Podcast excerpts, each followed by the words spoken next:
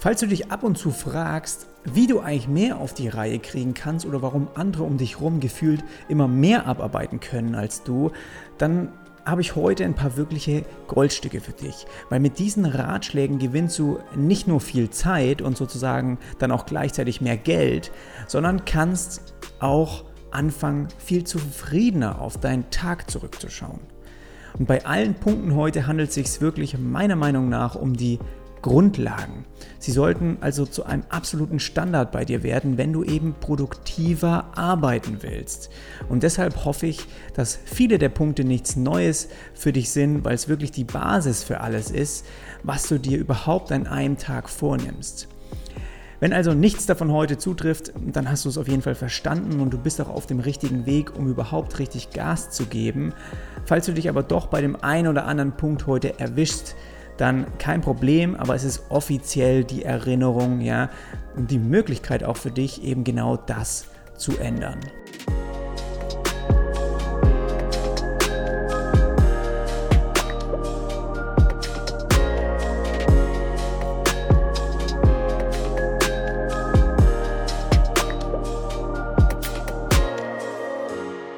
Willkommen zu einer neuen Folge hier bei diesem Web- und Design-Podcast. Mein Name ist Jonas Arlett und ich arbeite selbstständig als UI-UX-Designer von Hamburg aus. Und ich habe heute eine richtig vollgepackte Episode für dich mit elf Ratschlägen, elf Tipps, die dir helfen sollen, eben, dass du einfach mehr auf die Reihe kriegst am Tag, dass du produktiver arbeiten kannst. Und wir starten am besten direkt, dass wirklich einige Punkte sind. Und das erste ist, die Benennung von Dateien und Dokumenten vereinheitlichen. Davon habe ich hier und da mal auch schon geredet. Also, welche Vorteile hat es eigentlich, wenn du deine Layouts oder auch deine Dateien immer wieder nach dem gleichen Prinzip benennst? Ich glaube, das kannst du dir ungefähr ein bisschen vorstellen. Ja? Du brauchst weniger Zeit, um sie anschließend zu finden und brauchst auch nicht lange, um irgendwie drüber nachzudenken, wie du sie überhaupt benennen sollst. Ja, das sind alles Kleinigkeiten und ähm, ja, ein paar Minuten, ein paar Sekunden, die du dir ab und zu sparst, aber das alles, das häuft sich und das fängt wirklich dann da an, dass man dort ein bisschen einheitlich ähm, wird. Und dabei geht es jetzt nicht nur um Dateinamen, ja, solltest du genauso auch bei Ebenen zum Beispiel in deinem Designprogramm einführen oder bei zum Beispiel Symbolen, äh, wenn du auch mit Sketch arbeitest. Und zudem ist es gut, wenn man auch einen Standard bei der Projektordnungsstruktur zum Beispiel entwickelt oder das auch zusammen mit deinem Team. Weil sich in diesen ganzen Bereichen irgendwie eine Regel zu überlegen und diese auch als Gewohnheit mit einzuführen, die bringt dich definitiv schneller ans Ziel. Und du musst einfach weniger darüber nachdenken dann.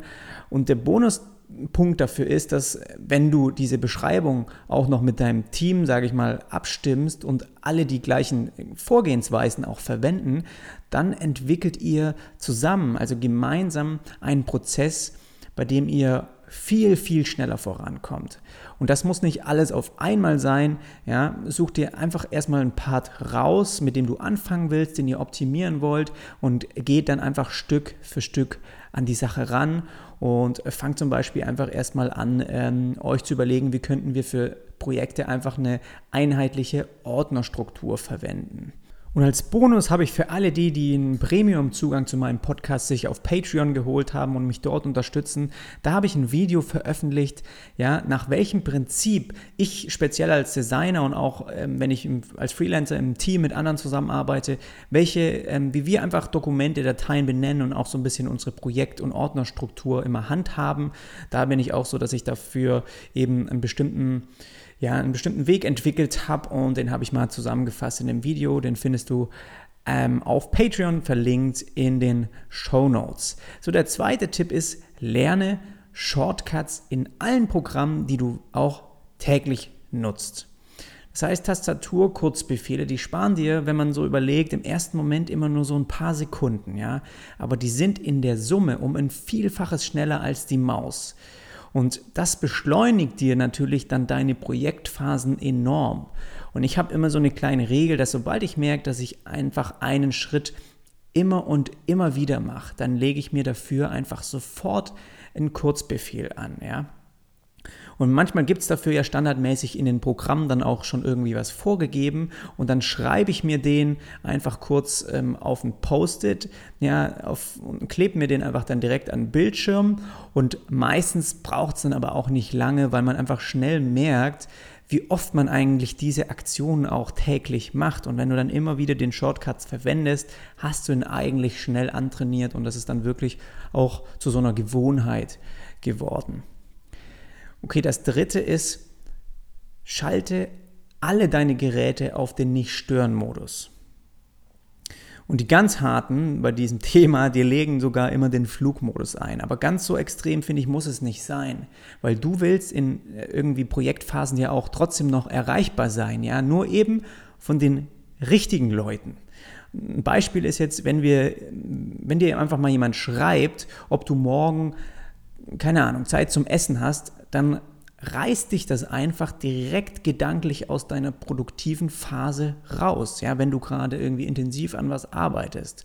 Auch wenn die Nachricht noch so irgendwie irrelevant ist. Allein wenn, der, wenn das Handy irgendwie bei dir auf dem Schreibtisch liegt und äh, die Nachricht poppt auf oder allein nur wenn der Bildschirm angeht von dem Smartphone, ja, dann bewegt sich sofort dein Blick irgendwie dorthin und es lenkt dich einfach ab und ist auch nur selten wirklich wichtig. Also es hat oft nichts mit dem zu tun, wo du eigentlich dran arbeitest. Und für alles, was wirklich wichtig ist, rufen Menschen auch an. Und die Personen, die sozusagen durchkommen sollen, wenn du den Nicht-Stören-Modus anhast, den es auch vermehrt wirklich, den es bei Android und auch beim iPhone gibt. Also das äh, gibt es bei so vielen Plattformen, dass man sich da wirklich abkapseln kann und es wird auch in Zukunft ein Thema sein, das immer mehr hoch ähm, gepusht wird, dass man einfach sich nicht mehr so schnell ablenken lässt. Und die, die durchkommen sollen, ja, die, die vielleicht an dem Projekt mitarbeiten, die dich mal erreichen ähm, können sollen, die, die kannst du als Favoriten sozusagen als VIPs anlegen. Und das heißt, wenn dann der Nicht-Stören-Modus aktiv ist, dann klingelt es trotzdem, wenn diese Personen eben anrufen. Und das mache ich persönlich dann eben bei Kunden oder auch bei Teammitgliedern, die gerade an dem Projekt dann mitarbeiten. Und bei mir geht dieser Modus automatisch jeden Tag von halb sieben morgens bis 17 Uhr an. Ja, und in der Nacht schalte ich ihn meistens auch sowieso dann äh, manuell nochmal an, wenn ich es nicht vergesse, weil ich dann sowieso in der Nacht einfach nicht gestört werden möchte. Ja. Und wenn ich mittags dann mal eine Pause mache, ja, die vermutlich auch du sowieso täglich irgendwie machst, egal ob zum Mittagessen oder mal eine Runde spazieren gehen, da kann man sich dann immer noch irgendwie die Nachrichten anschauen oder gucken, was Leute geschrieben haben oder auf irgendwas antworten. Ja, also man findet ja trotzdem Zeit am Tag, wo man diese ähm, ja, diese Meldung irgendwie kurz mal sich anschauen kann oder beantworten. Warum sollte das also immer sofort und direkt sein? Ich verstehe ich oft nicht. Also, dass da wirklich, ich sehe das auch so oft, wenn ich mit anderen zusammenarbeite, dass, dass die alle möglichen Meldungen immer angezeigt bekommen und das lenkt immer wieder sofort ab und das kann ich dir wirklich sehr, sehr empfehlen, das abzuschalten. Und diese Funktion, die gibt es natürlich auch für den Mac. Also dort kannst du es genauso äh, mal ausprobieren und da habe ich es eigentlich komplett die ganze Zeit aktiv, weil da will ich gar keine Meldungen bekommen. Und für mich ist es eher so dann, dass das Smartphone nicht ähm, vibriert oder irgendwas macht, dass das auch einfach ruhig ist. Der vierte Punkt knüpft so ein bisschen daran an, ist aber auch super, super wichtig. Schalte alle Benachrichtigungen von sozialen Netzwerken aus. Und zwar komplett. Weil sobald dich Instagram, Facebook oder e-, egal wo du dich angemeldet hast, wenn die dich benachrichtigen, dass es irgendwie was Neues vielleicht gibt, ja, oh, oh, oh, und du denkst schon, ich muss da schnell drauf, dann wollen sie im Prinzip nur eine Sache und das ist deine Aufmerksamkeit. Und das am besten für so lange wie nur möglich. Und sobald du dann darauf eingehst, nur weil du gerade irgendwie siehst, dass dir irgendjemand eine Nachricht geschickt hat, dann bist du sozusagen in ihren Bann gezogen. Und dann verbringst du doch sofort auch mehr Zeit eigentlich auf der Plattform, als du eigentlich auch ursprünglich wolltest. Also ich merke das ja an mir selber. Sobald ich dann die App öffne und eigentlich nur eine Sache kurz nachschauen wollte, bleibt man sonst irgendwie vielleicht an der einen oder anderen Stelle wieder hängen, weil es doch was Interessantes gibt oder irgendjemand dir schreibt. Und also es ist eigentlich Gift wirklich für, Produktiv, äh, für Produktivität. Das heißt, diese Benachrichtigungen sind die Killer, sage ich mal, die Killer schlechthin, weil du dadurch einfach ständig abgelenkt wirst. Und auch so sehe ich jetzt irgendwie keinerlei Vorteile jetzt darin. Ja? Du würdest diese Apps ja so oder so irgendwann mal am Tag öffnen, zumindest ist es bei mir so, egal ob es jetzt ähm, vielleicht äh, beim Frühstück ist oder abends dann, wenn du Feierabend machst oder nach Hause fährst, ja.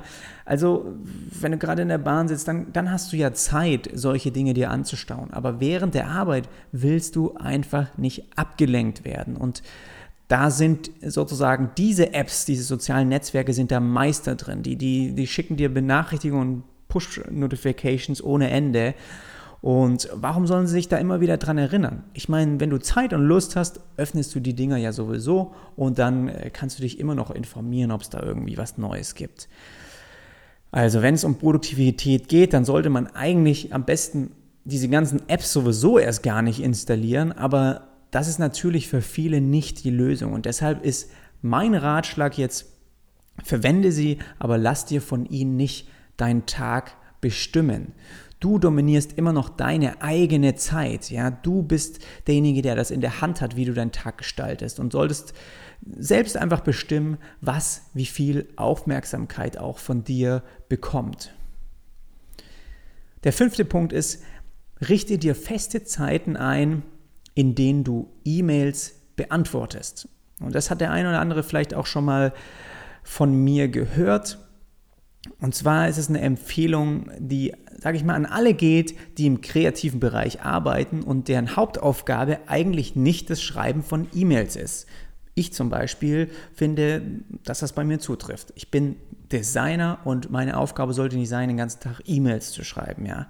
Unser Fokus, der sollte besser auf anderen Aufgaben liegen und deshalb versuche ich auch ganz besonders bei E-Mails mir von diesen Nachrichten nicht den Tag irgendwie bestimmen zu lassen. Und das soll heißen, ich habe in Projektphasen, also gerade wenn was Neues reinkommt, wo ich dann auch zusage, wo ich dann auch ähm, quasi ein paar Wochen daran arbeiten möchte, intensiv, damit es auch fertig wird, ja, gerade in diesen ähm, Phasen habe ich eigentlich so meistens ähm, ja, das E-Mail-Programm für so eine halbe Stunde offen und dann beantworte und verschicke ich eben Nachrichten. Und das ist für gewöhnlich eben morgens so gegen halb zehn und mittags meistens dann irgendwann nochmal ab 15 Uhr. Und ansonsten schließe ich das Programm komplett und auch auf dem Smartphone habe ich das sowieso nicht eingerichtet mit den Mails. Also das heißt, ich habe dann zwei, mm, zwei Zeitpunkte, wo ich am Tag eigentlich mich mit diesen Nachrichten beschäftige. Bisher gab es da, dahingehend noch nie irgendwelche Probleme. Und gerade morgens kann ich dir nur wärmstens empfehlen, auch nicht als erstes, wenn du irgendwie aufstehst oder wenn du zur Arbeit kommst, das, das E-Mail-Programm zu öffnen und erstmal Nachrichten abzuarbeiten. Weil viele sagen, ja, das ist ja auch eine Aufgabe, die auf der To-Do-Liste vielleicht steht. Ja, ich arbeite gerade E-Mails ab, die müssen alle beantwortet werden. Ja, für viele ist das vom Gefühl her erstmal vielleicht das Richtige, aber was jede einzelne E-Mail mit ihrem Inhalt macht, ist, dir Probleme vom Vortag sozusagen wieder hervorzuholen oder neue Probleme irgendwie erstmal aufzutischen. Und das heißt, dich beschäftigen erstmal wieder andere Dinge, bevor du überhaupt mit deinem, mit deinem Projekt irgendwie produktiv sein kannst. Das finde ich doch irgendwie traurig. Also morgens nach dem Aufstehen sage ich mal, bist du frisch, bist ausgeschlafen, bist frisch aufgeladen und voller neuer Energie, das Gefühl, das kennst du, ja. Nutze also diese Zeit und diese, diese Energie auch bewusst für Aufgaben, die eben diesen frischen Kopf auch brauchen. Und des Weiteren, das solltest du auch überlegen, ob es sich für eure Projektkommunikation vielleicht auch im Team sowieso lohnt, von E-Mails ein bisschen wegzugehen und eher auf Slack umzusteigen. Das haben wir persönlich auch gemacht. Und ja, von Beginn an waren wir da eigentlich alle begeistert. E-Mails gehören ja auch, wenn man so sieht, eigentlich eher zu, zur Steinzeit des Internets. Ja, und die gibt es schon ewig. Und klar, Kundenkommunikation, die läuft oft noch über E-Mails, aber gerade dieser ganze andere Mist kann eigentlich auch vielleicht anders gestaltet werden, muss definitiv aber nicht immer sofort beantwortet werden, wenn irgendwie ähm, was Neues reinkommt. So, die sechste Empfehlung ist, bau dir Templates für Aufgaben, die immer wieder kommen. Und ich habe in meinem Leben wirklich schon etliche Weblayouts irgendwie gestaltet und bestimmte Aufgaben habe ich gemerkt, die, die ich als Designer irgendwie machen muss, die kommen immer wieder vor. Und wieso sollte ich dafür jedes Mal aufs Neue irgendwie ein neues Dokument anlegen oder die Struktur neu aufbauen, mir überlegen, welche Seiten gibt es jetzt irgendwie in dem Layout-Programm, was muss ich da ähm, strukturieren, ja. Auch wenn ich bei Kundenprojekte, sage ich mal, immer wieder mit einem komplett neuen und einem weißen Artboard sozusagen auch anfange, ähm, heißt es ja nicht, dass ich nicht schon Vorlagen bauen könnte, die mir sozusagen den Einstieg erleichtern. Und allgemein habe ich jetzt sozusagen, wenn ich Sketch-Dateien anlege, das sind bei mir einfach, wenn es ein neues Projekt auch gibt, dann habe ich einfach eine Projektvorlage und die verbessere ich und optimiere ich auch immer wieder nach Projekten, wenn mir auffällt, hey, das Symbol oder die ähm, Icons nutze ich immer wieder, dass ich mir da schon auch so Vorlagen drin gestalte. Und diese Projektvorlage, diese Sketch-Datei, ähm, enthält sozusagen die grundlegenden Elemente. Ja? Beispiel ist ähm, Textstyles zum Beispiel, die man ja immer wieder bei jedem Projekt definiert, dass man da schon diese Benennungen, diese äh, dass man es einfach schon ein bisschen H1 bis H6 irgendwie definiert hat, Infotexte, ähm, Zitate oder einfach Fließtext, dass man das alles auch schon beschriftet hat. Den Style kann man ja dann immer noch mal aktualisieren oder genauso auch Symbole, ja, dass man da auch seine Struktur, die Benennung, die man immer wieder gleich macht, dass man das einfach schon alles ähm, anlegt oder integriert in so eine Projektvorlage. Natürlich ändere ich dann deren Eigenschaften und auch das Aussehen. Das ist natürlich in jedem Projekt dann immer wieder anders. Aber für gewöhnlich baue ich mein Dokument ja auch immer wieder eben, eben, gleich auf. Und das heißt, es gibt letztendlich dann eine Seite, die, sage ich mal, die Typografie des Layouts zusammenfasst oder auch verschiedene Farben. Und auch die Benennung von Symbolen in, in Sketch möchte ich ja immer wieder auch gleich behandeln. Und deshalb kann ich auch dort schon Vorlagen eben integrieren, zum Beispiel für dann Icons, Button oder eben Eingabefelder, ja. Und das beschleunigt mir auch den Start in ein neues Projekt extrem. Und du baust dir dadurch sozusagen wirklich deine eigene Library auf. Und das kann ich dir einfach sehr empfehlen. Der siebte Punkt ist, plane deinen Tag im Voraus und schreibe die Aufgaben sozusagen auf. Und das ist, sage ich mal, wirklich der Klassiker unter den produktiven Produktivitätstipps, sage ich mal, ja. Und das ist auch definitiv so, ähm, dass ich dir empfehlen würde, eine eigene Gewohnheit auch daraus zu entwickeln. Also meistens schreibe ich mir sogar schon beim Feierabend am Vortag die Aufgaben auf, die ich am nächsten Tag dann erledigen möchte. Und damit bekommst du dann auch gut eine Übersicht, was überhaupt so zu tun ist und wann du dir irgendwie was wie einteilen könntest. Also du kommst auch dann morgens vielleicht an den Schreibtisch, entweder hast du ein paar Aufgaben schon aufgeschrieben am Vortag oder du schreibst noch welche dazu. Das ist meistens das, was ich wirklich als erstes mache. Und versuch bei diesen Aufgaben, bei dieser Liste dann nicht irgendwie total zu übertreiben. Aber ich mag es eben, wenn ich mir auch mal ab und zu äh, mit Absicht ein oder zwei Punkte mehr aufschreibe. Ja? Also du kannst ja ungefähr einschätzen, wie lange du für Sachen brauchst. Das heißt, da nicht immer zu viel machen, weil du ja auch dieses Erfolgserlebnis am Tag eben haben möchtest, alles abgearbeitet zu haben, produktiv gewesen zu sein. Und wenn du aber so ein, zwei Punkte mehr drauf machst, dann treibt dich das einfach so vom Gefühl her noch ein bisschen an. Und ja, sobald du die dann zusätzlich geschafft hast, finde ich einfach persönlich, ich freue mich dann einfach, wenn ich einfach zusätzlich doch noch mehr gepackt habe, wie eigentlich gedacht. Und schreib sie dann am besten so auf, dass du sie auch gut abhaken kannst, ja, oder sage ich mal durchstreichen. Manche streichen sie auch einfach dann durch, weil es einfach gut tut, etwas fertig zu haben, das auch zu sehen, das auch durchzuführen mit der Hand. Ich, ich schreibe es wirklich auch immer auf ein Blatt Papier auf und nicht jetzt irgendwie digital. Ähm, das ist immer vor mir in einem großen Notizbuch auf dem Schreibtisch, dass ich sofort sehen kann, was auch noch zu tun ist. Und ich, das ist, tut einfach gut, wenn man sieht, dass eine Liste dann sozusagen schrumpft. Zudem gibt es aber dann noch andere viele Hacks in dem Bereich, wenn es darum geht, eben so eine To-Do-Listen zu schreiben. Du kannst einfach mal Bullet Journal, Bullet Journaling googeln oder zum Beispiel die Pomodoro-Technik. Das äh, muss ich jetzt hier an der Stelle nicht erklären, aber das hilft dir einfach noch so ein bisschen ähm, ja, darüber nachzudenken, wie könnte ich denn mit solchen Listen noch ein bisschen besser arbeiten. Und viele dieser Produktivität-Tipps heute, die eignen sich wirklich bestens auch, um direkt eine Gewohnheit daraus zu entwickeln. Und das empfehle ich dir auch wirklich bei vielen Dingen zu machen.